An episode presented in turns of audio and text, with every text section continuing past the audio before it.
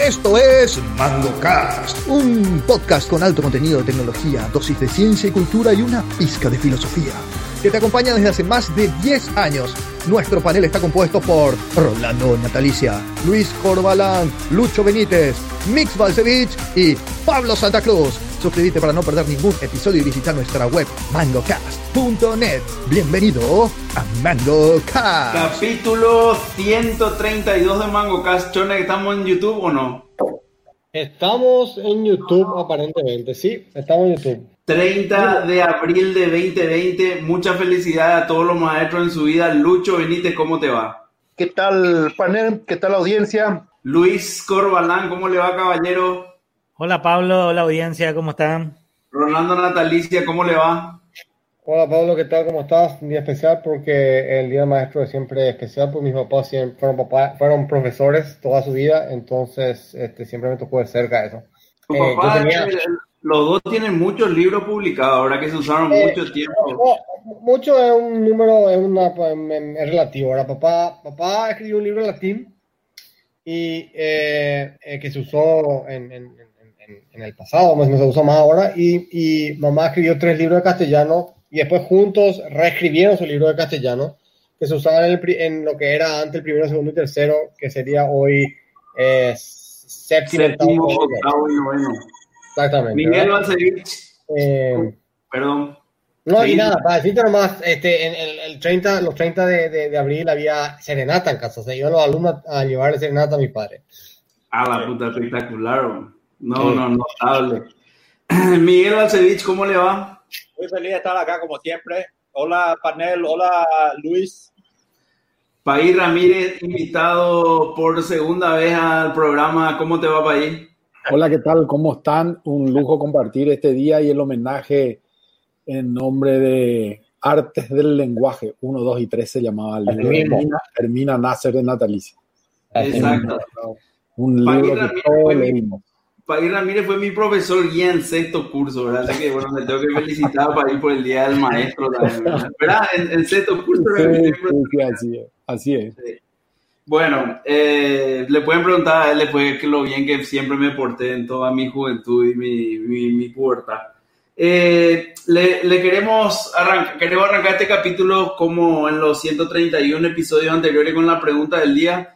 Eh, como Miguel entró tarde al, al, al programa y, y, y, no tuvimos tiempo de pasarle la pelota para hacer la pregunta del día, yo le voy a hacer una muy sencilla que, que quiero que todos respondan. Eh, de toda la pletora de plataformas de videoconferencia que les tocó usar en estos tal vez 45, 50 días de, de pandemia, ¿cuál es la que más le gusta y cuál es la que menos le gusta? ¿verdad? Porque seguro que todos usamos, no sé, todita la que no podemos imaginar. Entonces, Lucho, tu plataforma favorita y la menos favorita para hacer videoconferencia en, este tiempo. Lucho está congelado. Luis Corbalán, pasamos a vos, Luis Corbalán. Dale, genial. Eh, a ver, la, la, la, que más me gusta, pero con la, la, que más me gusta, pero con la que más tuve problemas es la, la de Cisco, que es WebEx, ¿verdad? Pero me quedé con una sola, que es la que, que estoy usando, eh, Zoom, ¿verdad? Hasta me compré un usuario y me quedé con esa, ¿verdad? Zoom parece que es la, eh, eh, la, la, empresa Zoom parece que hizo gente que estaba antes en el equipo de Webex, ¿verdad? Algo, algo así leí o no. Eh, sí, sí, sí. Realmente el dueño de Zoom eh, era, era de Webex y Webex fue adquirido por Cisco. Ah, y después okay, cuando, okay. Cuando, cuando, sí, cuando adquirió Cisco Webex, él, él se abrió y fue a crear Zoom, ¿verdad? La plataforma Zoom. Y ahora está cagado en guitarra.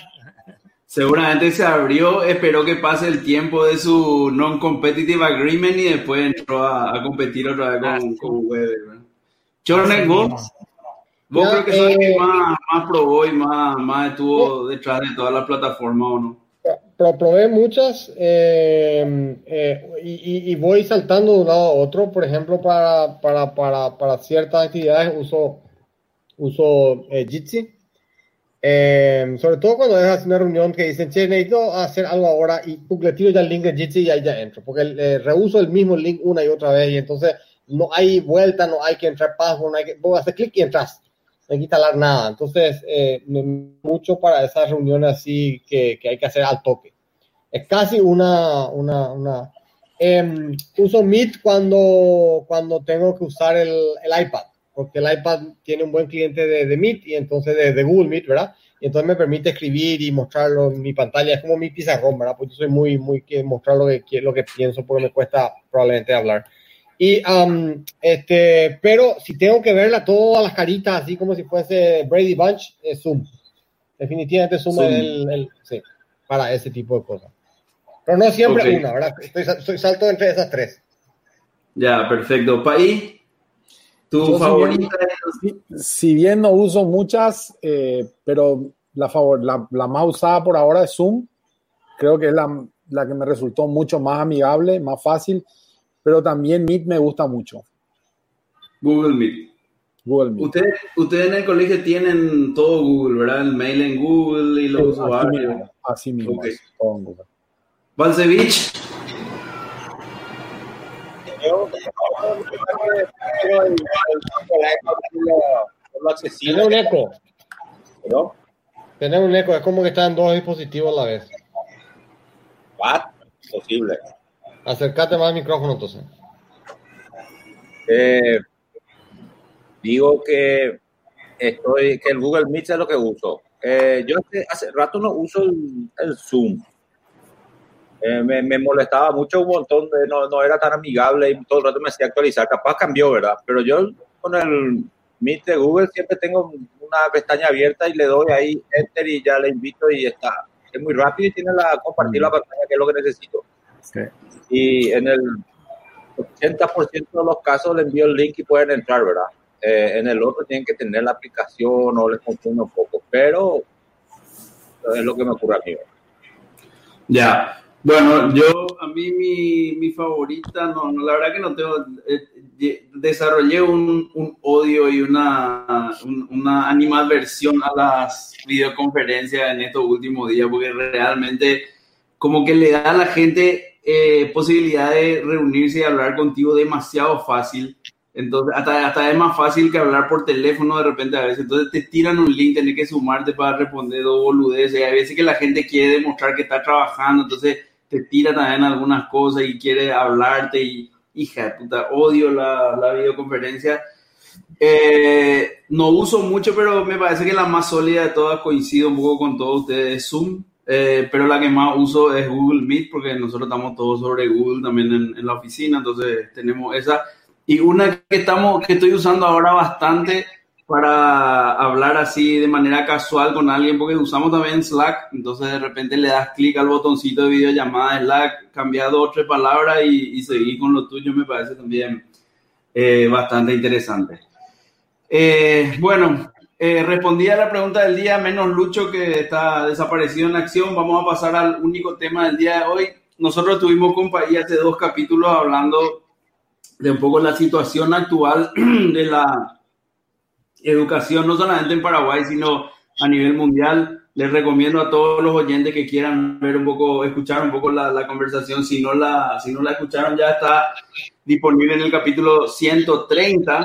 Y bueno, a partir de esto surge un poco este segundo capítulo de, de, de, de follow-up con País Ramírez, donde queremos hablar del futuro de la educación, ¿verdad? O sea, una vez establecido cuáles fueron todos los problemas de, de, bueno, de la educación actual, bueno, queremos saber, bueno, ¿y qué es lo que se viene? ¿Qué, ¿Qué es lo que tenemos que hacer primero como país y después como sociedad? Porque tal vez este problema de la educación que hablábamos hace dos capítulos tiene que ver con un problema mundial, no solamente con un problema local.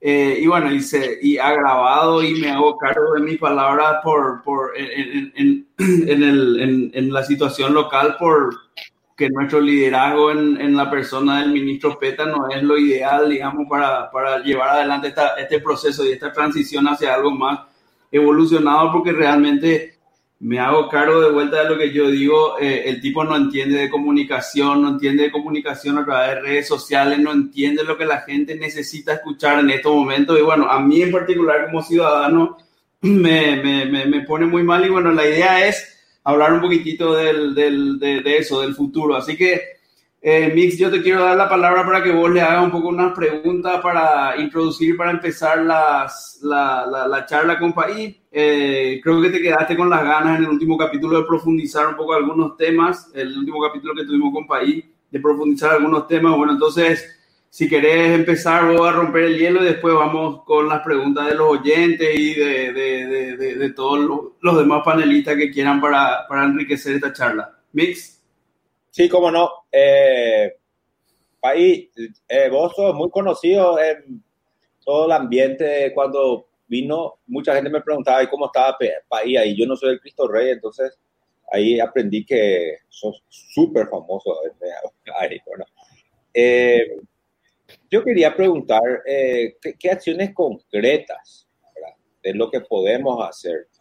porque en el otro hablamos eh, de, se comentó de un pacto político para no robar y todo eso, que son cosas que van a ayudar en general, pero eso puede ser aplicable a salud, a lo que sea, ¿verdad? No es algo concreto a la educación en sí. Eh, eh, eh, eh, son acciones genéricas y, que no sé si pueden ser hechas tan rápido. ¿Qué podemos hacer ahora durante esta cuarentena para paliar esta situación que estamos llevando, que es el, trabajo extra de los padres que se pelean con el colegio, que no le quieren pagar el colegio, porque el colegio tampoco puede, ¿cómo se va a sostener si no tiene pagos?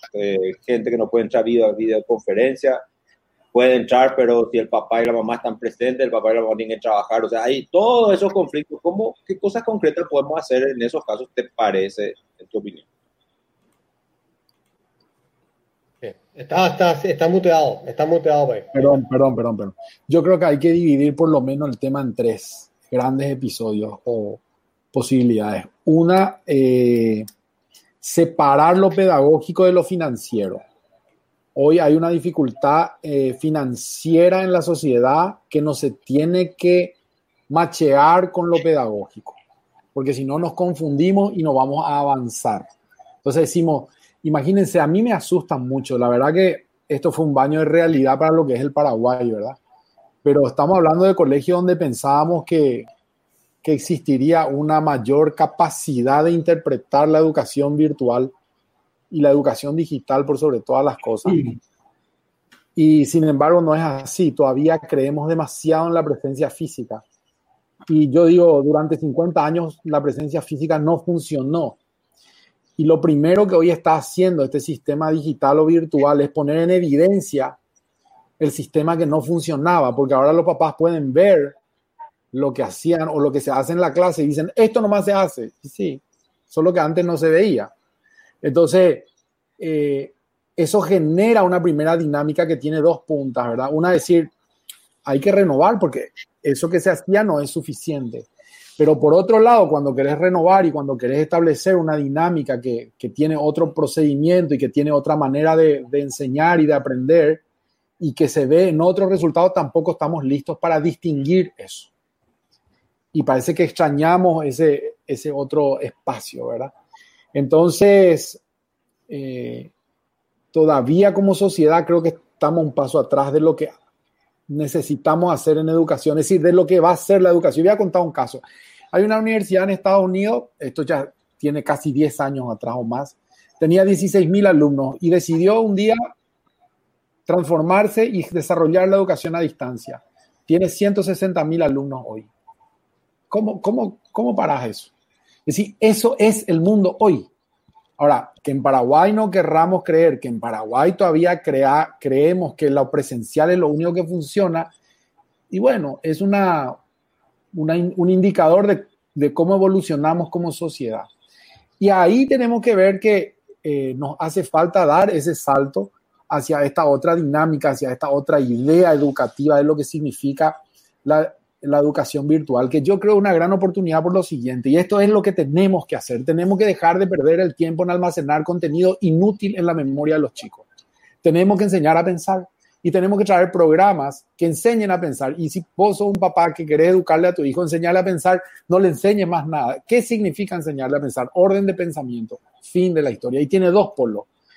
Un concepto se distribuye en tres elementos claves. Tiene que tener la capacidad de imaginar, tenemos que trabajar hasta el tercer grado, la capacidad de imaginar, la capacidad de ordenar los conceptos y las ideas y la capacidad de poder emocionar y controlar y manejar la emoción, porque la emoción es el que busca en el, el buscador en el fichero es. Cuando vos, voy a poner un ejemplo, vos te quedaste atragantado con un concepto, ese concepto lo vas a evitar porque tenés grabado emocionalmente negativo en tu, en tu esquema. Entonces, el fichero, el que busca la información es la emoción. Entonces, los tres componentes tienen que estar presentes en la educación. Y, pero es otra educación. Tenemos que dejar de, de, de, hablar de ciencias sociales y sanitarias en los cursos básicos y tenemos que hablar de emociones, tenemos que hablar de orden de pensamiento. Después viene solo ciencias sociales y sanitarias, lo que vos quieras.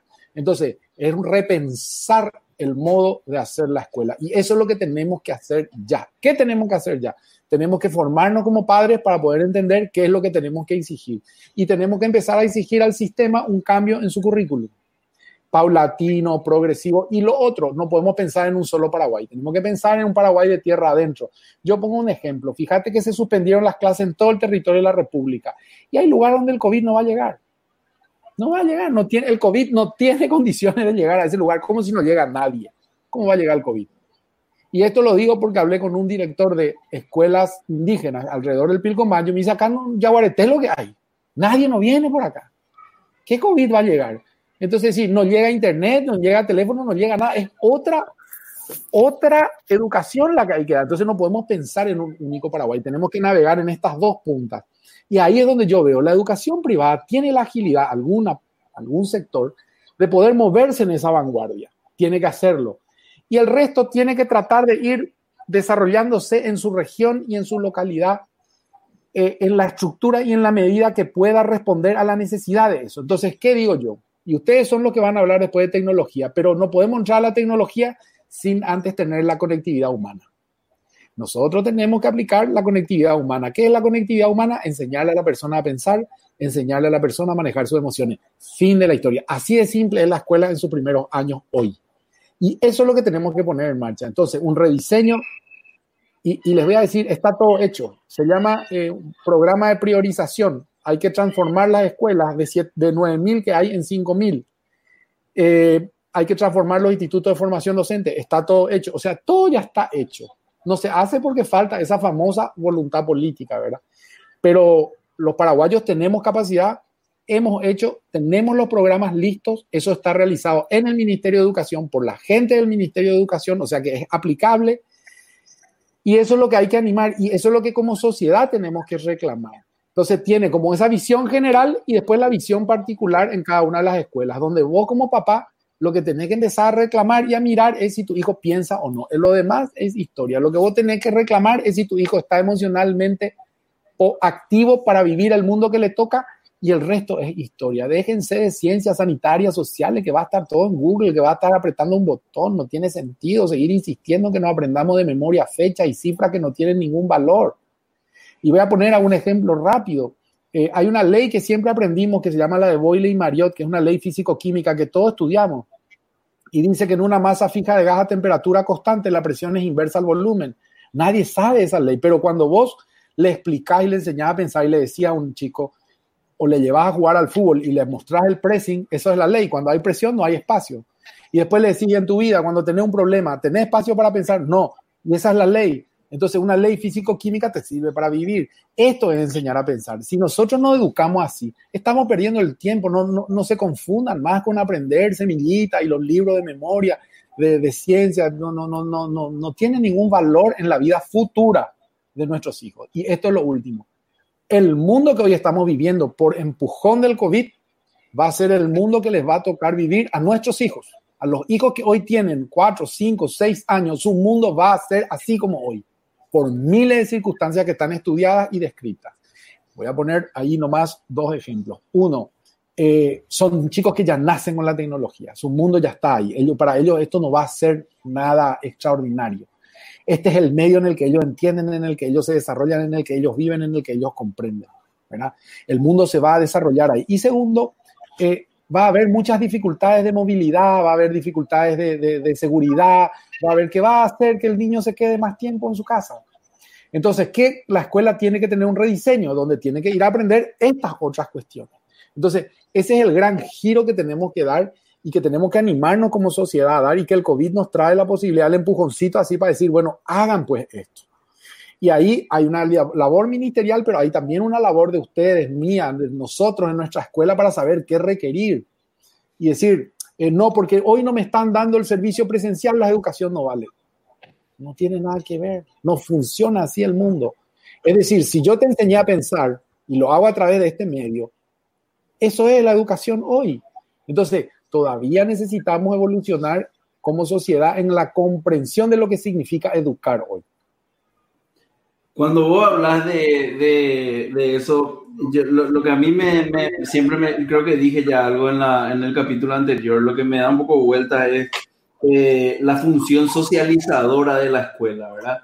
Eh, la escuela, yo eh, como, como, leí un poquitito sobre, sobre algunos libros que decían donde, bueno, la escuela del futuro ya no te va a lo más a enseñar nada de eso, ni de matemática, ni de ciencia, ni nada. La escuela te va a, enseñar a socializar. Entonces, ¿cómo vos podés enseñar a socializar o, le, o le, o le, le, aprendes o, le hace vivir las emociones a un chico cuando su interfaz es a través de una pantalla con su maestro. Yo creo que es muy difícil eso, ¿verdad? Muy bien, muy bien. Ese es un buen punto, Pablo. La escuela tiene que tener un espacio para eso hoy. Yo por eso digo, para todo lo demás va a estar la computadora, la distancia, pero el chico va a tener que ir a un lugar en donde lo que tenemos que reclamar, fíjense que loco, lo que vamos a tener que reclamar es eso, convivencia, desarrollo del ser, eh, no, deporte. deporte, no quiero, voy a poner el ejemplo real de lo que estamos haciendo nosotros. Todos los días de nuestra vida, en nuestra escuela, comienza con actividad física y un grupo va a actividad física y el otro grupo va a meditación, todos los días.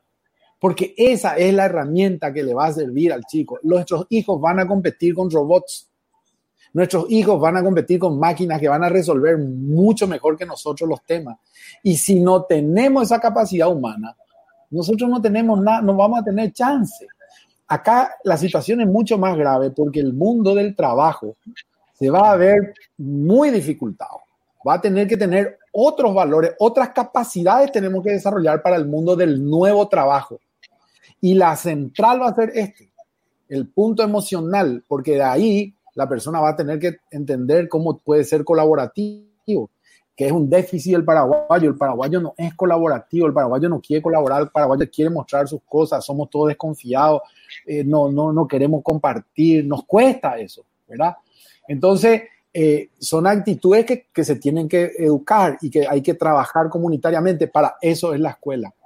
El resto, pero, pero fíjate es otro currículum, es otro diseño. Es un diseño donde vos te vas, tener tu actividad física, después te vas a meditar, después te vas a hablar, después te vas a pensar, después te vas a desarrollar el pensamiento. A veces puedes dar alguna cosa de matemática o de lengua para ir teniendo un encuentro con los profesores que te aclaren tu idea y después vos te vas otra vez, después volvés. Ese es un poco el esquema ya hoy hasta con los más chicos, porque esto es lo que tenemos que hacer. La escuela cambió totalmente su sentido. La escuela es formadora de la persona, formadora del ser humano, formadora del ser esa es la función de la escuela hoy. Y siempre, pero hoy más que nunca, el mundo va a girar y va a darnos un golpe y va a decir, bueno, todo esto no, la escuela se dedica al desarrollo del ser. Es más, nosotros hace mucho tiempo en la escuela, eh, eh, la escuela está tomando roles de, educación de la familia. A veces nos llaman los padres y nos dicen, che, decirle un poco que haga esto, enseñarle un poco que haga esto porque yo no puedo. Valores que tienen que ser formados y desarrollados en la casa hoy están también en la escuela. Entonces, la escuela tiene que cumplir esa función, la escuela va a cumplir esa función, esa va a ser la nueva escuela, nos guste o no nos guste, querramos o no querramos, más tarde o más temprano, ese va a ser el nuevo rol de la escuela. Y, en un, y, hablando de un escenario un poco ideal, digamos, terminó el COVID, llegó enero, febrero, marzo 2021, tenemos vacuna, está todo bajo control. Volvemos al mismo esquema de seis horas por día en el colegio con, con lo mismo? O, o, cómo vos ves que hay que encarar esto? Porque es cierto que esto es una oportunidad, todo el mundo dice, incluso hay muchos chistes que dicen que, bueno, ¿qué fue lo que trajo a tu empresa la innovación y, y, y, la revolución? Y, y pregunta, ¿fue la, qué sé yo, el internet, fue la computadora? No, fue el COVID-19, porque mucha gente se está animando a hacer cosas que antes no hacía y ahora está obligada a hacer. Entonces, terminó el COVID, ¿vos crees que como Paraguay vamos a nosotros aprovechar esta coyuntura de modernizarnos en base a esto o, o, en marzo de 2021 vamos a estar exactamente en todito formando fila, cantando el himno y empezando un nuevo año lectivo? Eh, yo lastimosamente creo que algo vos dijiste, Pablo, ahí al comienzo con el liderazgo, ¿verdad? Al no existir un liderazgo educativo, pedagógico, que entienda y que proyecte la educación hacia este nuevo tiempo, estamos perdiendo el tiempo, valga la redundancia. Eh, nos estamos quedando y cuando volvamos, yo creo que mucha gente está soñando con volver exactamente al mismo lugar en donde dejamos todas las cosas. Eh, solo que el mundo va a cambiar, no va a ser así. Y entonces nos vamos a pegar una gran sorpresa porque vamos a seguir, vamos a seguir educando en Paraguay para un mundo que ya no existe. Y ese va a ser un problema serio y cada vez más rápido y cada vez va a eh, eh, explotar más esto. yo tengo, a partir de todo lo que vi, de todo lo que estoy hablando con tanta gente, la sensación de que parece que vamos a abrir nuestras oficinas y va a quedar todo igual y, la gente está desesperada por volver a ser exactamente igual que antes. Y para mí eso, eso no va, eso no va, no, no, no, va a existir, aunque querramos, no va, nada va a poder ser igual que antes, porque muchas cosas directamente ya desaparecieron, otras van a ir desapareciendo, otras van a ir apareciendo. Entonces el mundo va a cambiar y yo tengo mucha tristeza cuando tengo esta intuición de que nada va a cambiar por un tiempo todavía, porque no, los liderazgos no están preparados y, todavía podemos vivir al contrario, porque cuando hay mucha crisis y no hay un liderazgo claro hacia el avance, la gente retrocede y se va atrás y dice, no, no, antes era mejor, dice, antes vivíamos tranquilos, antes sacábamos nuestra silla. Cuando hay crisis, la reminiscencia vuelve con más fuerza. Y es un peligro porque acá o avanzamos 40 años o retrocedemos 40 años. Y eso es lo peligroso. Mix, vos quería preguntar algo, estás con mute en tu micrófono. Eh, no, quería agregar cosas, si se puede decir al momento. Eh, eh, una de las cosas que, que, decías, yo veo los, en las páginas de los colegios, cuando uno entra y pone la dirección del colegio, entra, es institucional, ¿verdad? Te dice todo sobre el colegio, cómo podés pagar, dónde queda, y parece una caseta de, de guardia su presencia eh, virtual comparada con la infraestructura que si vos te vas a ver físicamente el colegio. Física, el colegio ocupa cuatro cuadras, pero vos entras y lo máximo que tiene un formulario de contáctenos que enviar, muchas gracias, No tiene video, no tiene aula, no tiene nada, es como una caseta de guardia su, su infraestructura virtual. Entonces, eso se, se notó ahora y es en la mayoría de los colegios, ¿verdad? Vos, vos entras ahora y no vas a encontrar casi nada, eh, eh, ni siquiera un lugar para entrar a ver videos. Y encuentro mucho, mucho más aprendizaje en YouTube, eh, buscando cualquier tema que en mi propio colegio, ¿verdad? Ese es un problema que creo que se notó ahora. Y el otro tema que estás llevando a colación, yo también entiendo mucho el, daño que está causando esto en todos los niveles a todo tipo de personas, pero también muchas veces me da miedo de que esto termine rápido y se vuelva a lo anterior, porque eh, es como decir, el modelo actual no es un modelo solamente que lleva al colegio y toda la inercia económica de infraestructura que existe del catering, de los libros, de eh, los uniformes y toda esta infraestructura que tenés que frenar de repente y que te va a tratar de pelear para, hey, no porque se vayan al colegio, sino qué hago yo con mi empresa de transporte, ¿verdad? Em, también es el tema de los padres.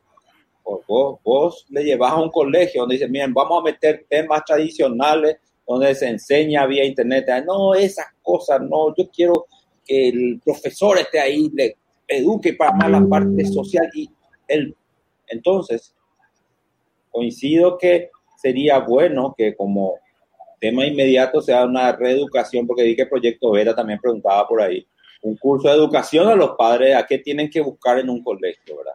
Yo creo que con ella se da una gigantesca en el buen camino para que después esta falta de liderazgo, como no viene del norte, como dice Pablo, venga por lo menos de presión de los padres que son los que realmente imponen la, y definen el colegio, ¿verdad? Con eso termino. Jonex.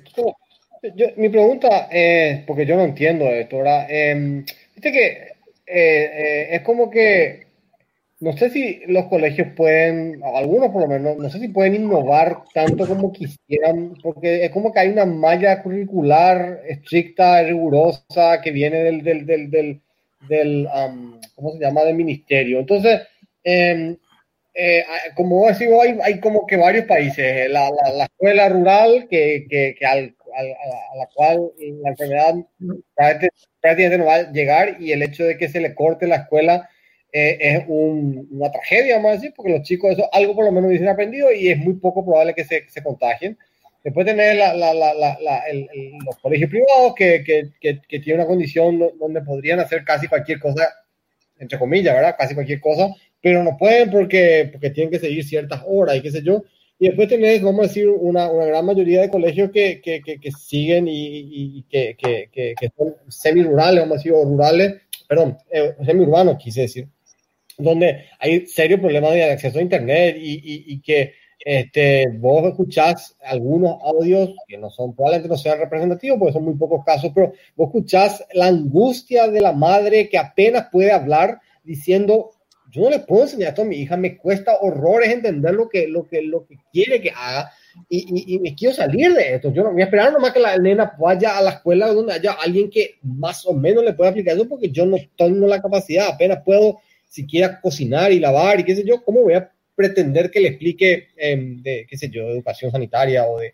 Entonces, como decía, hay varios países, pero me parece que aunque cualquiera quiera salirse no puede porque hay como una, una regla muy estricta que, que, que, se puede romper en este caso o hay que, nada, hay que chuparse. No es fácil, pero se puede romper no está escrito en piedra.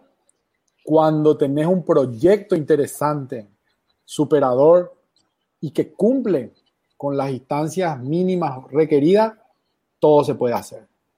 El, yo no creo que esté en el sistema la restricción. La restricción está en la capacidad de la gente en animarse a romper el sistema, uno. Y dos, en poder justificar y rendir cuenta de aquí voy a meter un tema muy polémico. Este es un programa polémico, así que voy a meter nomás el, tema polémico. las escuelas no rinden cuenta de su trabajo.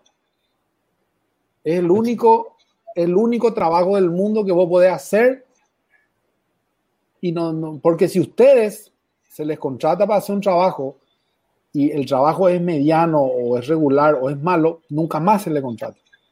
Bueno, la escuela es pésima y se sigue contratando el servicio el año siguiente. Porque no se rinde cuenta y porque lo que se rinde cuenta no tiene que ver con el eje central, que es hoy el punto central del problema. Nadie se plantea que el servicio educativo es el aprendizaje. ¿Y que el aprendizaje de qué? Entonces vos decís, ¿qué es lo que tu hijo va a aprender este año? Yo te tengo que decir, va a aprender A, B, C y D. Sobre eso tenemos que ir. El resto de historia.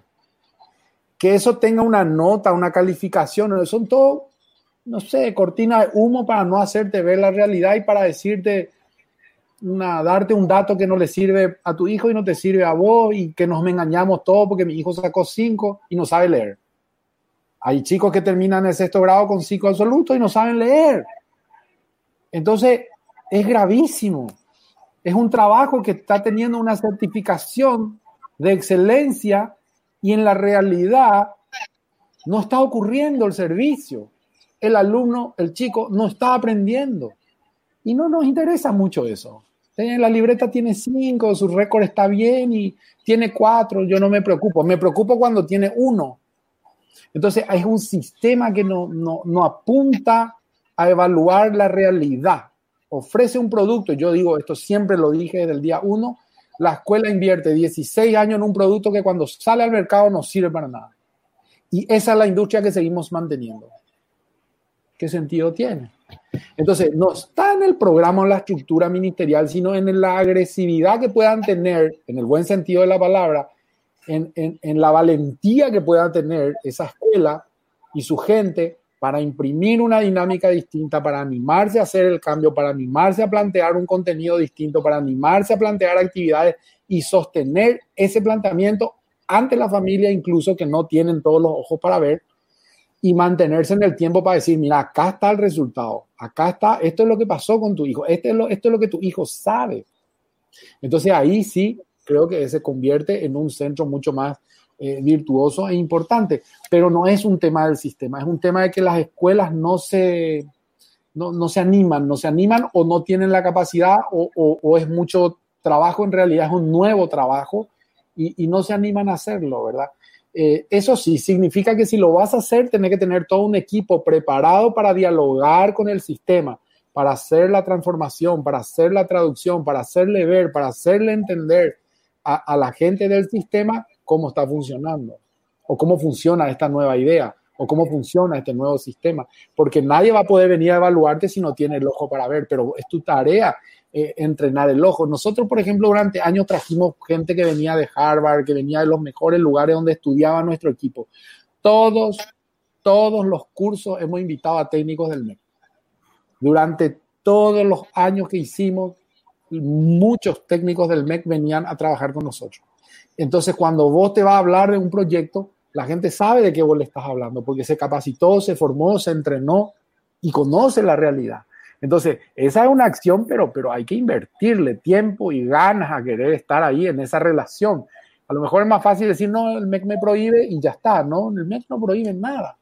¿Te va a cuestionar? Sí. ¿Te va a preguntar? Sí. ¿Va a querer que le muestre un sistema de evaluación? Sí. Pero ese es el trabajo que hay que hacer nomás luego. Entonces, yo veo que y hay algunas cuestiones que, que, que funcionan y para muestra un botón de algo que es muy antiguo, se llama Colegio Experimental Paraguayo Brasil. Es un colegio ¿verdad? Que, que, surgió a partir de un convenio con el Brasil y que fue un colegio absolutamente innovador en su momento y funcionó como experimental y tiene licencias para hacer cosas que a lo mejor otros no tienen porque es experimental. Es decir, es una muestra de que se puede. Ahí yo, yo coincido un poco con, con, lo que estaba diciendo Mix y, y, y, un poco con lo que dice acá toda la gente, no toda, pero muchas, muchas de las personas que están dejando los comentarios eh, yo siento como que es, lo más difícil porque al, que hay que venderle esta idea no es, no es necesariamente al MEC, es al, al, papá al que va a consumir este producto, ¿verdad? Y ese es el, esa es la primera persona que no está convencida de esto. Entonces le viene algo como el COVID-19, la COVID-19, perdón, Rolando, eh, le viene algo como la COVID-19 y eh, se encuentra en una disyuntiva porque, bueno, o innovo o empiezo nomás yo también a tirotear al colegio porque así me van a bajar la cuota, ¿verdad? Porque esa es una realidad muy importante, ¿verdad? O sea, yo me voy a subir al caballo del que va a tratar de bajar la cuota porque hoy día me está apretando el bolsillo y necesito que me bajen la cuota. Entonces, no quiero lo innovar porque si yo llego a aceptar la innovación, como que nadie me va a querer bajar la cuota. Entonces, eh, eh, es un problema así medio extraño y argel para tener pero yo, yo, yo coincido mucho con que con, con Mix y con la gente que a, los padres, a la familia hay que venderle la idea, hay que sacarle de la cabeza. Eh, mucho, yo creo que mucha gente eh, paga hasta lo que no tiene, o no sé si lo que no tiene, pero hace un esfuerzo muy grande por mandarle a su hijo a colegios realmente donde probablemente la, la educación sea diferencial y sea mejor que la otra, esperando qué cosa, esperando que mi hijo pueda ingresar primero en medicina o ingresar en ingeniería sin pagar cursillo o, hacer tal o cual carrera. Y eso es lo que hay que entender, de que la educación del futuro no contempla esas cosas, ¿verdad? O sea, salvo que sean carreras muy técnicas, ¿quién se va a ir a hacer seis años de administración de empresa a una universidad? ¿Quién se va a ir a hacer seis años de contabilidad? No tiene ningún sentido, ¿verdad? O sea, salvo que sean, repito, carreras demasiado técnicas donde la formación por ahí va a pasar por otro lado. Entonces, nosotros estamos queriendo preparar a los chicos para un futuro que no van a tener, porque yo creo que la educación universitaria y la formación para el trabajo del futuro va a pasar totalmente por otro lado, ¿verdad? Entonces ahí hay un poco un problema de vender la idea a quién y cómo, ¿verdad? Porque es, es, todo un tema. Lucor, vos quería preguntar algo. Sí, sí pero, pero ahí hay un problema, ¿verdad? Porque el ministerio tiene un plan único para todos los colegios. O sea, todos los colegios tienen un plan único, ¿verdad? Eh, lo, hay poquísimos colegios que, como dijo el país, el CPB, eh, las Almenas, el Americano y algún que otro más, que trabajan uh, desde el punto de vista de las emociones, de la inteligencia. Eh, ¿Perdón? ¿Me escucharon? Sí, sí, sí, te escuchamos. Sí. Y, y, decía, hay muy pocos colegios que están en esa línea, ¿verdad? Y, y, el problema es que la gente no sabe, o sea, mucha gente no conoce, ni siquiera sabe qué es eso, ¿verdad? Entonces, ¿cuál es el camino que hay que seguir, verdad? Porque a los colegios, a cualquier colegio que no sean de, de la característica de los que estuve citando, el ministerio le impone un plan. Y ese es el plan que hay que seguir, ¿verdad? Ahora, ¿qué se estará haciendo adentro? Nadie sabe. Adentro del ministerio, digo, o sea, que hay alguien que está trabajando algo, hay alguien que en este momento en que hay una pausa, porque hay una cierta pausa hasta el año que viene prácticamente, ¿será que alguien está pensando en esto? Porque ahí volvemos a lo que dijiste, Pablo, la cabeza que hoy está parece que no es la adecuada, ¿verdad? Eh, eso nada más quería plantear, ¿verdad? Antes de darle la palabra a País, quería leer un comentario acá de un oyente que dice que País Ramírez es una mezcla de Pep Guardiola y Phil Jackson con estos ejemplos del presidente en el deporte y en la vida. País, eh, ¿qué, ¿qué tenés para reflexionar? ¿Realmente es así como dice Lucoro, como dice mí, como digo yo, que el, el, al principal, el principal objeto de venta acá es, es la familia, son los padres, cambiar un poco el chip ahí o, o, o cómo viene la mano? Yo estoy de acuerdo totalmente con eso, es así mismo. Es más, nuestra experiencia en la escuela eh, nos lleva cuatro años, desde el preescolar hasta el cuarto grado, que los padres entiendan el proceso.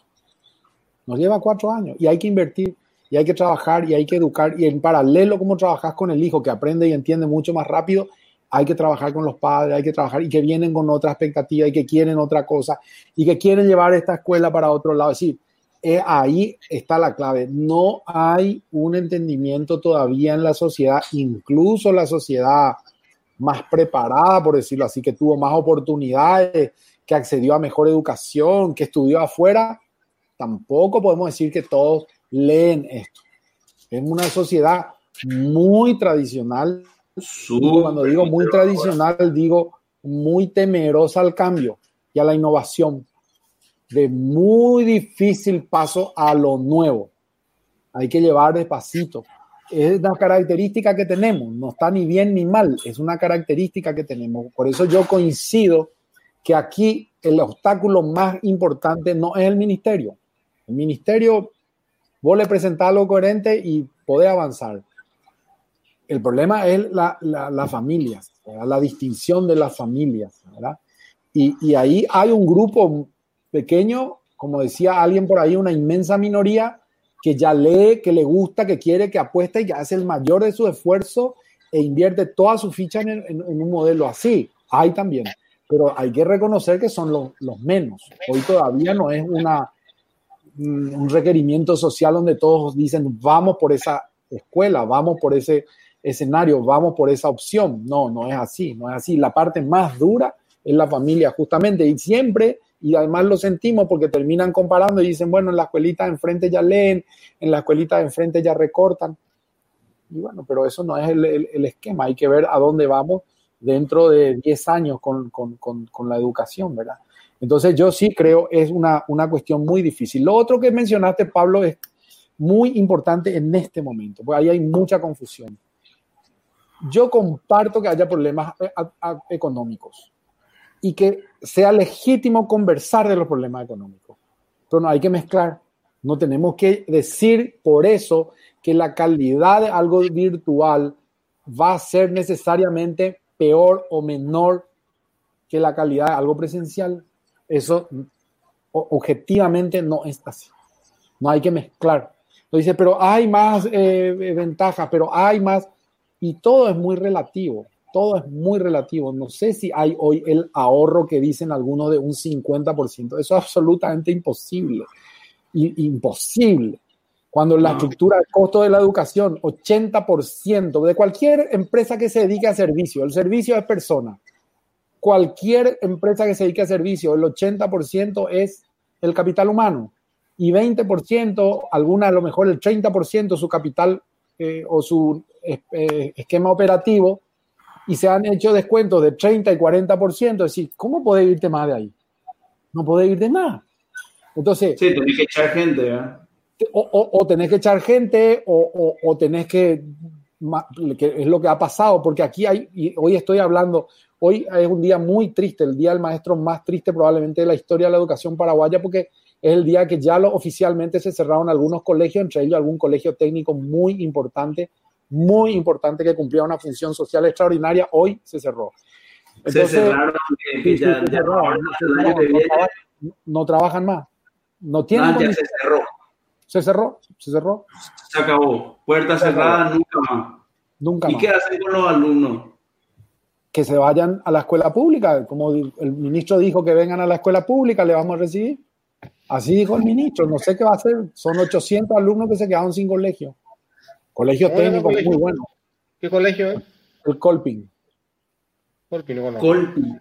Sí, Colping. Para mí uno de los mejores colegios que enseñaba reparación de motores, enseñaba todas las cuestiones técnicas, uno de los mejores, uno de los mejores.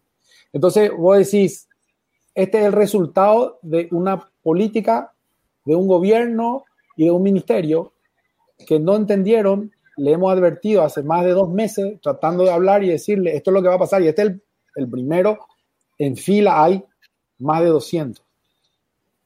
Se van a quedar los chicos sin escuela. Se van a quedar los padres sin el colegio de sus hijos. Entonces, el tema económico es un tema muy complicado, muy complejo. No se puede tomar así, no, el 50, ¿con qué criterio el 50? ¿Y qué pasó? Hubo colegios que por, decían, no, pero vamos a cobrar, si no, no vamos a cobrar, hicieron un 40% de descuento. Muy bien. 80% es. ¿Por qué? Porque hay un 40% de morosidad. No pudieron sostener, se están cerrando. Así es simple la ecuación. Entonces, el tema financiero hay que poner en un lugar y en otro lugar discutir el tema pedagógico y no mezclar, porque si no, no vamos a poder llegar a una ecuación buena. Entonces, discutamos el problema pedagógico, discutamos si la distancia, discutamos si la virtualidad, discutamos la presencialidad, hagamos una presencialidad, todo lo que quieran pero el tema económico es otro tema, no hay que mezclar. Y ahí hay realidades. La realidad es que las familias también se quedaron sin trabajo. No es que ese 40% es por deporte que no quiere pagar la institución. No, no puede pagar, no tiene condiciones, no va a poder pagar. Y esto es lo que no pudieron entender las personas que están en el gobierno. Decir, lo que se le pedía es calzar los maestros, no ayudarle a las escuelas, pagarle a los maestros de manera que el maestro pueda seguir a la institución, hacía su descuento, la familia recibía el descuento del porcentaje del maestro, 80% iba a recibir, no 50, 80%. Y se salvaba la, educación. Los maestros seguían con su trabajo, las escuelas no se cerraban y los padres tenían un descuento. Era sinérgico, con poquísima inversión para un gobierno, pero no, no entienden, tardan, no sé qué tienen en la cabeza. Realmente es lamentable lo que vamos a vivir. Lamentable lo que vamos a empezar a vivir. Pero eso, por un lado. Pero el tema pedagógico, entonces, yo creo que no es una cuestión del MEC, es una cuestión de la sociedad y de la familia y de la educación de las familias. Y ahí tenemos que entender que hay otro modelo que tenemos que pedir y que tenemos que exigir. ¿verdad? Nosotros tenemos que exigir un niño que sea capaz de sintetizar, un niño que sea capaz de analizar, un niño que sea capaz de trabajar colaborativamente, un niño que sea capaz de comprender el mundo y un niño que sea capaz de vivir éticamente. ¿Por qué la diferencia del mundo salta de la moral a la ética? la moral durante mucho tiempo, porque la educación en el mundo estuvo dada por las iglesias. Entonces, sobre todo en Sudamérica, entonces se basó en el bien y el mal. Hoy el nuevo concepto de la escuela es la ética. ¿Qué es? Es lo correcto y lo incorrecto. Y lo correcto tiene que ver con aquello que es bueno para todos, o para lo menos para la gran mayoría.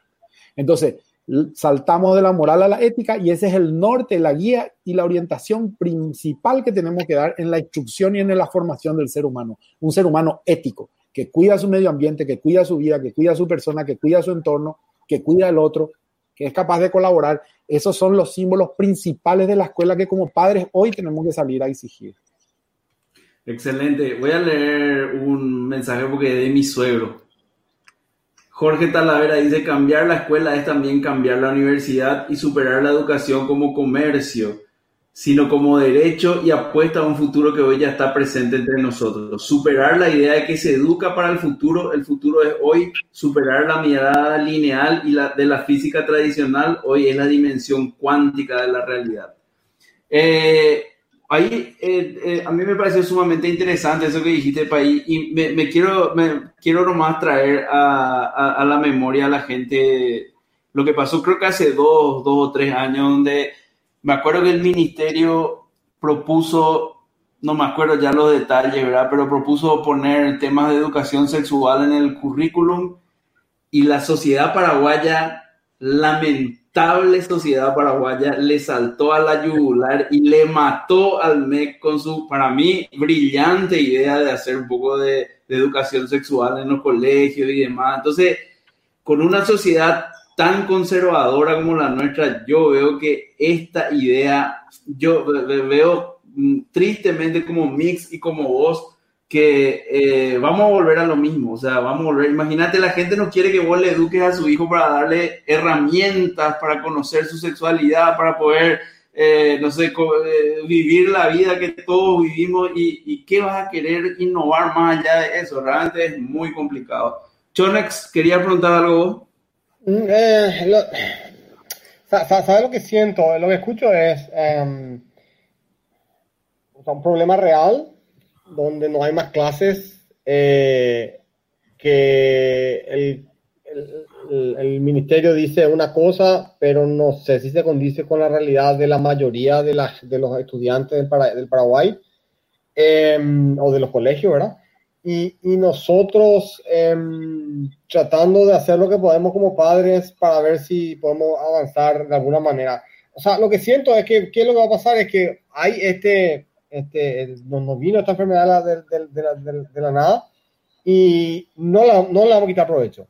O sea, va a ser un retroceso para, por todos lados, es lo que yo siento. Lucoro. Pero es... Eh, a mí, eh, a mí me, dejó muy preocupado lo que dijo eh, Luis, ¿verdad? Eh, porque es lo que, está, lo que está pasando y lo que va a pasar, ¿verdad? Van a terminar cerrándose 200 colegios, van a terminar 10.000 maestros o 5.000 maestros en la calle sin trabajo, ¿verdad? Y el, el ministerio tiene la oportunidad de ver eso y no está viendo. Y los padres, hay muchos padres que pueden, que pueden solventar el 30 al 40, eh, salir de su morosidad, pero por el arrastre que tiene la masa, están queriendo que el colegio le descuente el, el 60% y ellos pagar el 40% porque muchos ratas, no solamente porque no tienen trabajo, ¿verdad? Y me preocupa muchísimo, me preocupa muchísimo que van a haber chicos que van a quedar bollados en el, en el, en el aire, ¿verdad? No, haber, no, no podía retirar los papeles del colegio que ya no existe, no puede ir a inscribirle en, en, un colegio público, o sea, perder el año, o sea, se va toda la mierda, o sea, eso es lo que se está planteando, ¿verdad? Entonces, hay que crear conciencia, los padres tienen que concienciarse, quien puede pague, a lo mejor le salva a ese colegio, a lo mejor le salva a un maestro, pero me parece que no es muy a la ligera, ¿verdad? Dejamos pasar de repente eh, el comentario de Luis, que es demasiado importante. Se van a cerrar colegios, se van a quedar la gente en la calle y los padres no, están también ayudando. No ayudó el ministerio porque ya no hizo la, la, lo que tenía que hacer. Evidentemente, no sé si está a tiempo de corregir algo, pero los padres no están ayudando. Hay errores, me parece que hay errores. Eh, es una opinión. Yo coincido absolutamente con Luis Corbalán, pero pienso que es así mismo. O sea, empieza, ahí está el problema, o sea, en la sociedad y en la forma egoísta de pensar que tenemos, yo no sé ya si decirlo paraguayo, porque probablemente sea a nivel mundial esto, ¿verdad? Pero bueno, Mix, estás en mute. Me mantengo en mute para que no haya interferencia. Yo esto ya compartí en el panel, pero quiero aprovechar y compartir acá porque también estoy viendo los comentarios y lo que había dicho Pablo eh, de la experiencia esa que tuve a fin de año hubo un acto de, finalización y en el acto de teatro eh, los chicos salen diciendo que el hombre inventó el fuego, el hombre inventó, eh, eh, se fue a la luna, etcétera, y yo me quedé un poco trancado ahí porque tengo solo hijas, ¿verdad? Y dije, ¿cómo vio el hombre? No, no podemos decir el humano inventó, no, no sabemos ni si fue una mujer, probablemente, a lo mejor fue una mujer la que inventó el fuego, ¿verdad? Porque decimos el hombre, vamos a decir el humano, ¿verdad? Y puse esto a colación, no, eh, por suerte no lo hice en el grupo de padres, ¿verdad? Porque hice en un grupo más cerrado de conocidos. Y todo esto, esta conversación, terminé yo pata arriba tratando de defenderme, que no, yo no quería que hablen como ellos o como ellos, o, o, o de, ¿cómo que dicen esto? Eh, adoctrinamiento de la ideología de género. No, yo, yo quería simplemente que creo que el lenguaje sostiene el pensamiento y modifica mucho cómo pensamos, ¿verdad? Y un, un, lenguaje sexista va a derivar derivar indefectiblemente en un comportamiento sexista. Y me pareció que estaba muy atrás el colegio en, en, la adopción de eso. Y no, terminó la pelea siendo por ellos y, y pañuelos verdes. Y me di cuenta, por suerte no envié esto al grupo de padres, me hubieran matado, ¿verdad? Y yo lo que quería era eh, reflejar que el colegio tenía que actualizar su sistema, no que yo quería que usen pañuelo verde o que ser pro o con abortista, ¿verdad? Entonces, los padres estar muchísimo trabajo por hacer. Fin de la deposición. Tengo varias reflexiones, ¿verdad? Eh, compartiendo un poco lo que decía Jorge en el comentario, Jorge Talavera, eh, el futuro pues no es algo que ocurre de repente sino es algo que pasa en virtud de lo que construimos hoy. Es decir, en ese ejercicio en el que hoy nos vamos vinculando y relacionando, va construyendo el futuro.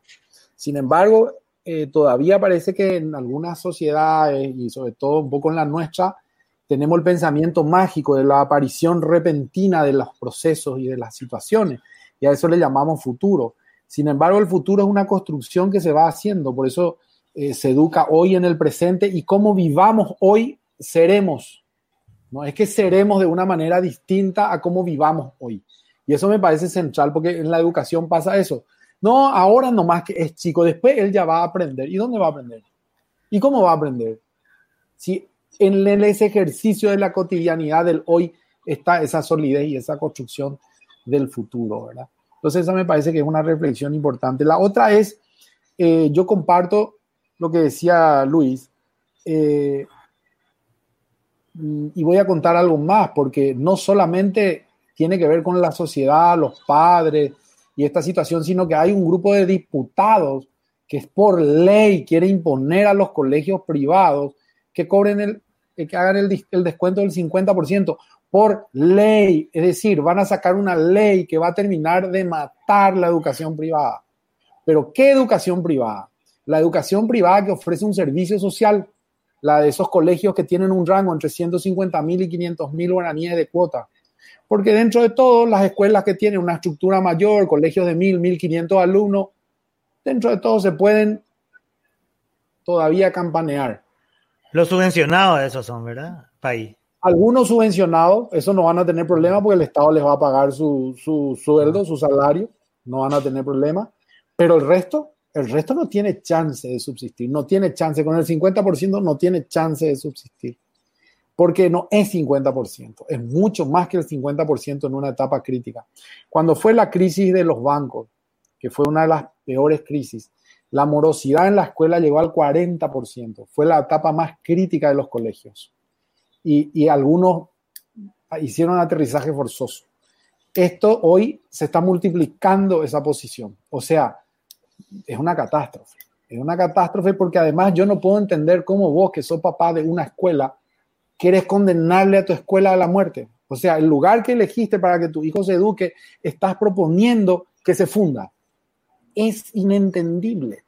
Pero se puede llegar a entender desde la desesperación en la que estamos, porque estamos todos encerrados, desesperados, sin saber si vamos a poder trabajar, si no vamos a poder trabajar, si vamos a producir, si no vamos a producir, y la desesperación es la peor aliada para tomar decisiones y definiciones. Entonces la gente en su afán de defender algo lanza una cosa así y, empieza un fenómeno que yo digo, no es responsabilidad de las familias, es responsabilidad de no tener un liderazgo firme y claro que diga, señores, por acá el asunto. ¿Por qué están entrando por esa puerta? Si acá está el negocio. No, no, no, vengan, por acá es. Vamos a hablar, vamos a juntarnos. ¿Cuál es su opinión? ¿Cuál es su opción? ¿Cómo vamos a hacer? Y tiene un liderazgo educativo, un liderazgo, una gestión hoy de los eh, actores que, que involucran la educación, ¿verdad? No hay eso. Hay un ausentismo, hay un silencio. Nosotros le pedimos dos protocolos simples. Uno, que los, cómo poder retirar los útiles de los colegios. Y dos, cómo los maestros puedan transitar hasta las escuelas, porque ahí es mejor el Internet y todo eso que ya hablamos la vez pasada. Pasaron 15 días y no tenemos respuesta. Nos parece que no, le estamos pidiendo que, nos den dinero, le estamos pidiendo un protocolo de libre tránsito del docente. Entonces, ahí es cuando vos decís, Dios mío, hermano, ¿cómo estamos siendo liderados? Es terrible esto, es muy terrible porque es una crisis en la que va a entrar la sociedad paraguaya, donde hoy estamos todos fragmentados, peleados, los padres por acá, las escuelas por allá, los chicos por allá, la, educación, que si virtual, que si no, cuando tendría que haber sido un hecho en el que estábamos todos juntos. Decir, ¿cómo vamos a hacer? A ver, esta zona, ¿cómo va a ser? Vamos a hacer así, vamos a hacer. Pero esa falta de liderazgo es terrible, es terrible. O lo que es peor, un liderazgo extremadamente autoritario, de, una época que hoy ya no podemos tener. Un liderazgo que no escucha, un liderazgo que se corta solo, un liderazgo que solamente propone su fórmula y su forma. Es, terrorífico, es terrorífico. ¿Por qué? Por lo que decía Choni, o sea, lastimosamente vamos a abrir la cortina, volvemos después del COVID y todo no solo va a ser igual, va a ser peor. Habremos retrocedido 40 años. Y eso es lo que a mí me entristece profundamente de este tiempo, que hubiera sido el tiempo del salto de la educación paraguaya, de habernos transformado, de, habernos, de, haber creado proyectos para cada una de las ciudades, de las comunidades, de las escuelas, la formación del docente, el docente en la tecnología, etcétera, etcétera, etcétera. Y lo que vamos a tener es la defunción del futuro. ¿Por qué? Porque van a decir, viste, no funciona lo del Internet, no funciona lo de la virtualidad, lo digital lo es un desastre. Volvamos al pasado, siglo XVIII. Vamos a volver a... Lápiz y papel. Lápiz y papel, la regla en la mano, bien sentados, no miren al costado. A ese mundo vamos a volver, señores, a ese mundo vamos a volver. Es terrorífico. ¿Cómo es la situación en, en, otros países de, de, del mundo? O sea, no, no, no, no, no vayamos a, a, los ejemplos nórdicos que siempre son como que, qué sé yo, Finlandia, eh, todos los países Claro, por eso, no nos vayamos ahí, vamos a Argentina, Brasil, eh, Colombia, México, ¿Qué, ¿qué, están haciendo ellos? Todos están igual, si todos estamos en el mismo punto. O sea, hoy eh, no hay colegios, están en las cerradas las escuelas, solo que las dinámicas de construcción y de vuelta al sistema son diferentes. Eh, todos tienen otra calidad y otra posibilidad también de, sin, exceptuando Brasil, que es un mundo muy distinto, muy diverso, muy grande, tiene de todo. Eh, los otros países también tienen otras dificultades. Perú, por ejemplo, tiene mucha dificultad para lo que es la tecnología porque las montañas, su, geografía no permite buena conexión en algunas zonas que son totalmente aisladas. Le pasa un poquito eso a Colombia, pero son países que hace mucho tiempo han trabajado en otro contexto de otra manera y tienen otra estructura, mucho más sólida, mucho más sólida. Perú tiene una estructura zonificada que fortaleció su zona, fortaleció sus regiones. Cada región de Perú tiene lo que le llama un centro de alto rendimiento, donde van los mejores alumnos de toda la zona y se los programa y se los prepara para un alto nivel. Sacan 100, 200 alumnos que van a las mejores universidades del mundo por departamento. O sea, Perú va a ser uno de los países que más va a evolucionar en los últimos años en educación. Colombia, de hecho, hoy es la vanguardia sudamericana. O sea, hay países que han hecho muy bien las tareas hasta aquí. Muy bien, ¿verdad? Eh, Ecuador, imagínense lo que hizo Ecuador en tiempos de Correa. Directamente contrató el bachillerato internacional para todas las escuelas públicas de Perú, de, de Ecuador, de las medias. Y compró un sistema, instaló. ¡Pum! Vinieron a capacitar docentes, bueno, subió en la escala, en las evaluaciones de Ecuador, uno de los países que más creció en los últimos 10 años. O sea, todos los países hicieron buenas inversiones, todos los países trabajaron muy bien eh, su base. Entonces, hoy pueden resistir mejor. Todos tienen dificultades, todos tienen dificultades y la tecnología no vamos a decir que está instalada en los países, es mentira, eso no es cierto, no está instalada en los países y todavía somos muy analógicos, papel y lápiz todavía, pero sí hay buena base, sí hay un buen desarrollo regional, sí hay eh, centros y polos de desarrollo educativo en cada uno de estos países. Eh, Argentina es el que está mm, igual o peor que nosotros, muy mal la educación argentina, se cae a pedazos también, pero el problema argentino es que está muy politizado todo. La educación es uno de los bastiones más grandes que tienen ahí en la, política, entonces cuesta muchísimo eh, desarrollar algunas cuestiones. Los sindicatos son muy fuertes, eh, hay, mucha historia del proceso educativo argentino. También su, su producción es muy buena, era muy buena y hoy se frenaron muchísimo, muchísimo se frenaron. Para mí Argentina hace unos años, hace por lo menos ocho años atrás, era vanguardista en lo que se llamaba un canal de encuentro, en un canal educativo, tenía el mejor canal educativo de América, era, era realmente muy bueno. Eh, y todo eso se perdió, todo eso se dejó, todo eso empezaron a ir para atrás y hoy Argentina no está bien. Chile, que era una vanguardia en otra época, hoy tampoco es una referencia, lo dicen los mismos chilenos. Ellos no están de acuerdo con la educación chilena, que tuvo muchísimas dificultades. Y, en líneas generales, después siempre está la punta de cada uno de estos países, ¿verdad? Pero en líneas generales, eh, la educación así masiva es medio homogénea en, en América Latina estamos todos más o menos en la misma circunstancia, exceptuando estos dos, tres últimos países que, que eh, Colombia, Perú y Ecuador, que son los que más crecieron los últimos años. Bueno, espectacular. Si no hay ni una pregunta más, podemos ir cerrando. Estamos en la hora y cinco minutos de, episodio. Eh, Chone. Chone, estás en, estás en mute. Chonex, atento Chonex. Entiendo perfecto lo que me está diciendo. Quiero nomás que responda la pregunta de Gabriela Noguera, eh, que hace que la, que, que dice que todos, eh, todos sabemos que hay que hacer tema de educación en la teoría. Todo, a ver, todos sabemos que hay, que hay que hacer en tema de educación, pero ¿qué falta para poner esto en práctica? Es decir, em, eh, de lo que escuché, así en términos ah, pragmáticos, eso es lo que me parece. Te vas, contratar una, unos expertos le entregas el tema, haceme esto, ¿verdad? Y, y, y al resultado, ¿verdad? No te doy un peso hasta que me entregue el resultado. Sale mi primer alumno en, en, recibido acá te pago, no sé, una de esas cosas. Así que, que hace la empresa privada cuando quiere el resultado de verdad. Este, no en el gobierno, porque el gobierno siempre es te pago, te pago, te pago, te pago, total, tiene que repartir entre la gente. ¿verdad? No es mala idea, eh. Hay países que funcionan así. Inglaterra tiene contratada la educación pública y te paga por resultado. Eh, no es el sistema que yo creo que en Paraguay va a funcionar, pero digo que hay experiencia de esta en muchos países. Eh, yo creo que acá lo que va a funcionar concretamente es una ley que se aprobó el miércoles pasado. Por ley tiene media sanción. El Ministerio de Educación por fin deja de construir deja de repartir alimentos, va a seguir contratando los kits escolares, pero la distribución va a estar en manos de las gobernaciones y municipios. Y eso es un hecho histórico para la educación paraguaya.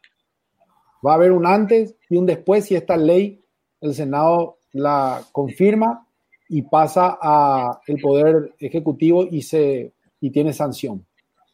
Porque por fin el ministro de Educación se va a poder dedicar a la educación.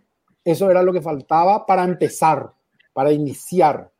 Entonces, por esa ley le da el mandato al ministro de Educación que se dedique a educación. Primer gran paso. Tenemos que estar detrás de esa ley. Media sanción el miércoles pasado en, en, en diputado, ¿verdad? Esa es la buena noticia del COVID, que permitió que algo que hace 40 años no podíamos hacer, ¡pum! Ahora se hizo y de una. Y tuvo una aprobación mayoritaria, mayoritaria, no sé si unánime, pero mayoritaria en Cámara de Diputados, una cosa que no suele pasar. Así que yo creo que el Senado con mayor razón va a tener eco y, y ojalá que eso ocurra porque va a ser un antes y un después en la educación paraguaya. Ahí sí que ya vamos a dejar de teorizar y vamos a poder pedirle y exigirle al ministro que ojalá además, ahí sí, ya no tiene que ser un político, porque no tiene que repartirle nada a nadie, tiene que dedicarse a educación, entre un técnico que conozca la educación y que reparta.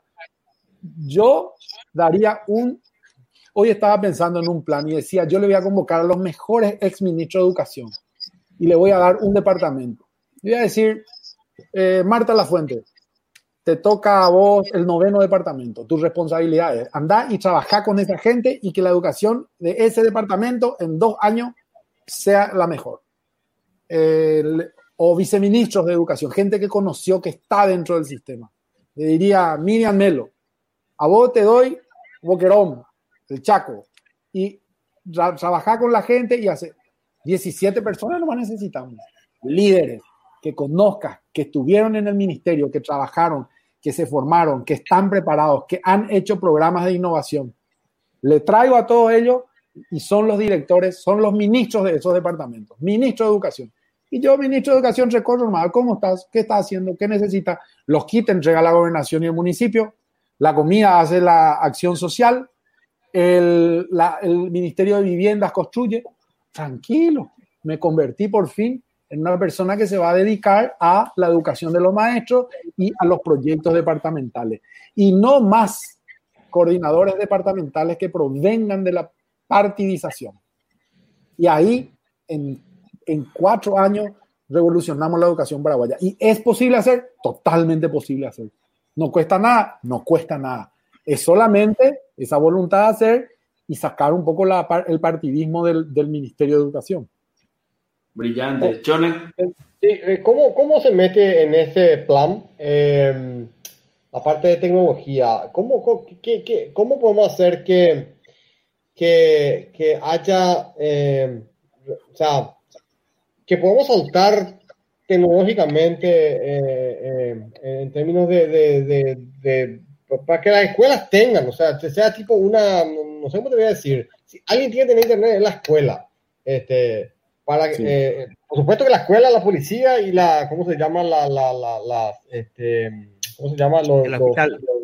Los, hospitales, obviamente, ¿verdad? Esa gente tiene que estar recontra comunicada, ¿verdad? No podemos dejarle en bola a esa gente. Vos sabés que me estás haciendo acordar de algo, porque la gente dice lo virtual no existe, y hoy no, hay telemedicina, operaciones se hacen a distancia. Imagínense, ¿cómo no va a servir la educación? ¿Cómo no va a servir la distancia? Increíble. Y para este país extraordinario la telemedicina. Pero bueno, dicho eso, entre paréntesis, nos va a mostrar la, la, fuerza que tiene, porque todavía hay gente que hoy se está oponiendo a la virtualidad y, decir, como el mundo no funciona de otra manera, pero bueno, no importa. Eh, hay todo un proyecto, Chone, en base a eso. Se hizo un estudio, eh, Juntos por la Educación tiene ese estudio, de cuáles son las compañías telefónicas que llegan y que tienen eh, mayor penetración en los departamentos.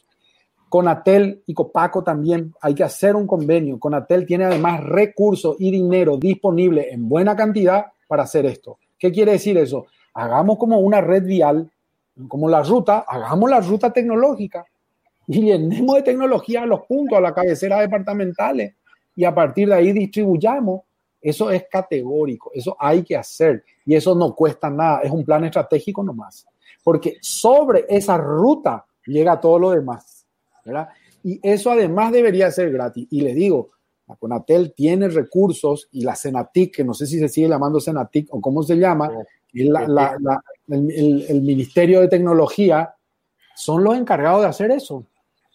Entonces, y está el diseño para decir, bueno, acá llegamos con esta cobertura, acá es esto, acá es lo otro, y hacer una gran campaña nacional para que las empresas que están vinculadas, por ejemplo, a las telefonías celulares también, que tienen mayor penetración en una localidad, apoyarnos sobre ellas para poder desarrollar eh, la, la, llegada.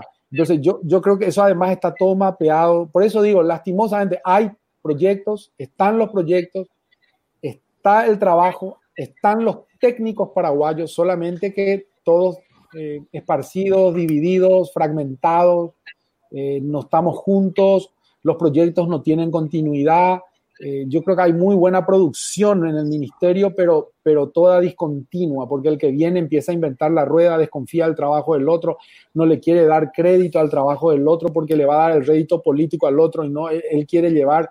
Entonces así es como funciona esto, ¿verdad? Y, y, y, a mí me tocó una, para mostrar lo que es la tecnología, me tocó una posibilidad de, de conversar con un ministro que llegaba por primera vez y le digo, ministro, usted sabe que existe este proyecto. ¿Y qué proyecto? Un proyecto de canje de deuda donde el gobierno de España regaló a los 40 centros de formación docente toda la tecnología para videoconferencias y toda la, la, televisión, la pantalla, todo, todo. Ah, sí, ¿cuál? ¿Y por qué no está en marcha? Y porque pusieron una condición que tiene que tener seguridad el lugar. ¿Y qué seguridad tiene que tener? Tiene que tener reja y tiene que tener luces y porque no tenía reja y luces, Paraguay no recibía esa donación. Entonces hicimos una campaña en 15 días, le pusimos reja y luces y hoy los 40 centros de formación docente tienen la más alta tecnología. Falta después empujar, hacer que funcione, crear los programas, llevar la gente para educar a los maestros. Y ahí ya el que viene no quiere hacer porque ya fue del otro gobierno. Entonces, mientras sigamos pensando partidariamente y con facciones a la educación, no vamos a poder capitalizar toda la cantidad de cosas geniales que ya hay hechas, proyectos y programas que ya están, no hay que inventar, hay que poner a andar. Sí, yo, yo tenía un poco la visión de que Paraguay no necesitaba tanta inversión en conectividad y en infraestructura y que necesitábamos invertir más en contenido, pero eh, creo que esta pandemia me dio una dosis de realidad y hay que invertir mucho todavía en, en conectividad, en poder llegar a las escuelas, o sea, hace mucha falta que eso que vos estás planteando, ¿verdad? Porque ese, ese es como la ruta, ¿verdad? Después, bueno, el comercio y todo va a venir encima de la ruta, pues si no tener la ruta se complica un poco, ¿verdad? Así mismo, incluso yo decía, había un proyecto por ahí, creo que para la ciudad de Asunción, eh, un proyecto de plazas seguras y hay que poner, eh, internet hay que poner en las plazas. ¿Por qué? Porque hace que la gente esté. Y cuando está la gente es un lugar más seguro automáticamente, cuando hay más gente.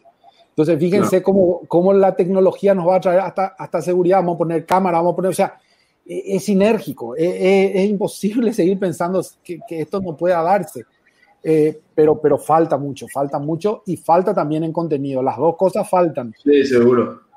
Pero viste que la parte de, de, conectividad pues es mucho más fácil que la parte de contenido. Porque vos la parte de conectividad, traer la plata, poner la plata y tener, ¿verdad? No, no hay mucha vuelta que dar ahí, no hay nada que inventar, no hay nada que crear. Lo otro sí ya es un poco más complejo, ¿verdad? Pero eh, igual hay que hacer, ¿verdad? Las dos cosas, ¿verdad? Bueno, ¿algún tema más, Mix, para cerrar una preguntita, Lucorba? Yo no. Bueno, espectacular. Creo que fue una charla muy, muy provechosa con Paí. Gracias, Paí, por esta, estos minutos. Y yo creo que a la audiencia, a nuestros ocho oyentes, le, le, gustó mucho todo lo que, lo que estuvimos hablando. Antes, eh, antes de irse, ¿no, ¿no van a opinar sobre esa plataforma que puso el Mythic? ¿Qué, qué, qué, qué puso? No, no vi nada. Plataforma de transparencia de la cual está tan feliz el MITIC que inauguró. No, no, contamos, contamos de qué se trata. Falta Lucho. Eh, Rolando, ¿vos sabes más esa, esa... No, yo, yo ese tipo de cosas. Es una página web donde supuestamente eh, vos podés ver eh, en profundidad, con datos abiertos, este, todo lo que se está haciendo en este, en este, con esta pandemia, ¿verdad? Y básicamente es como una suerte, por lo que pude escuchar, que yo, que es una cara donde vos no hay ningún dato abierto, es, eh, no hay JSONs o, o, o ¿cómo se llama? Eh, este, CSVs o lo que sea que puedas descargar. Eh, te dice, um, este es el, la cantidad de, esta es la, plata que se dio, este es el, este es el, ¿cómo se dice? El, el, el nivel de, de, de alcance o de, ejecución de presupuesto, haces clic y te vas a, una página que ya estaba antes, ¿verdad? En otro lado.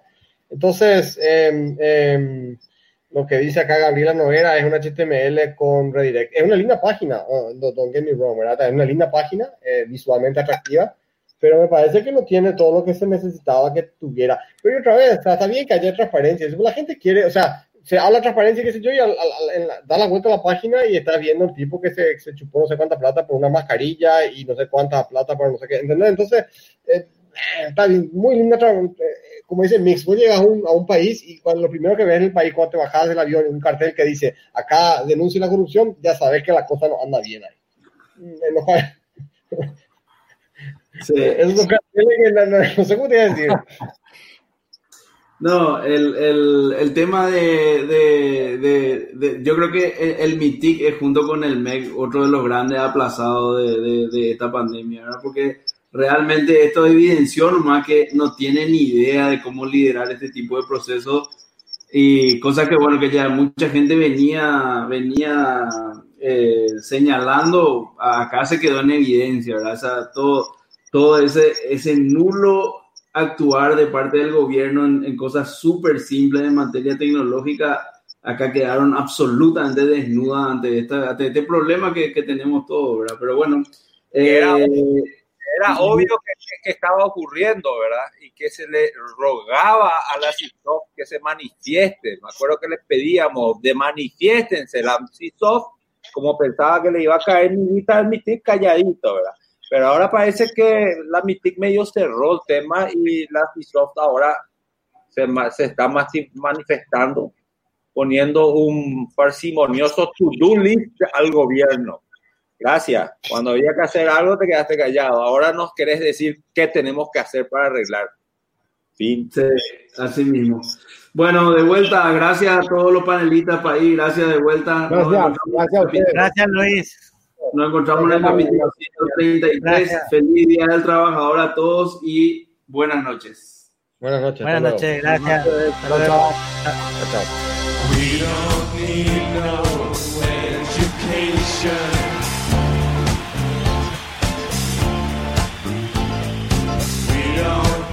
know God's control. No dark sarcasm in the classroom. Teacher, leave them.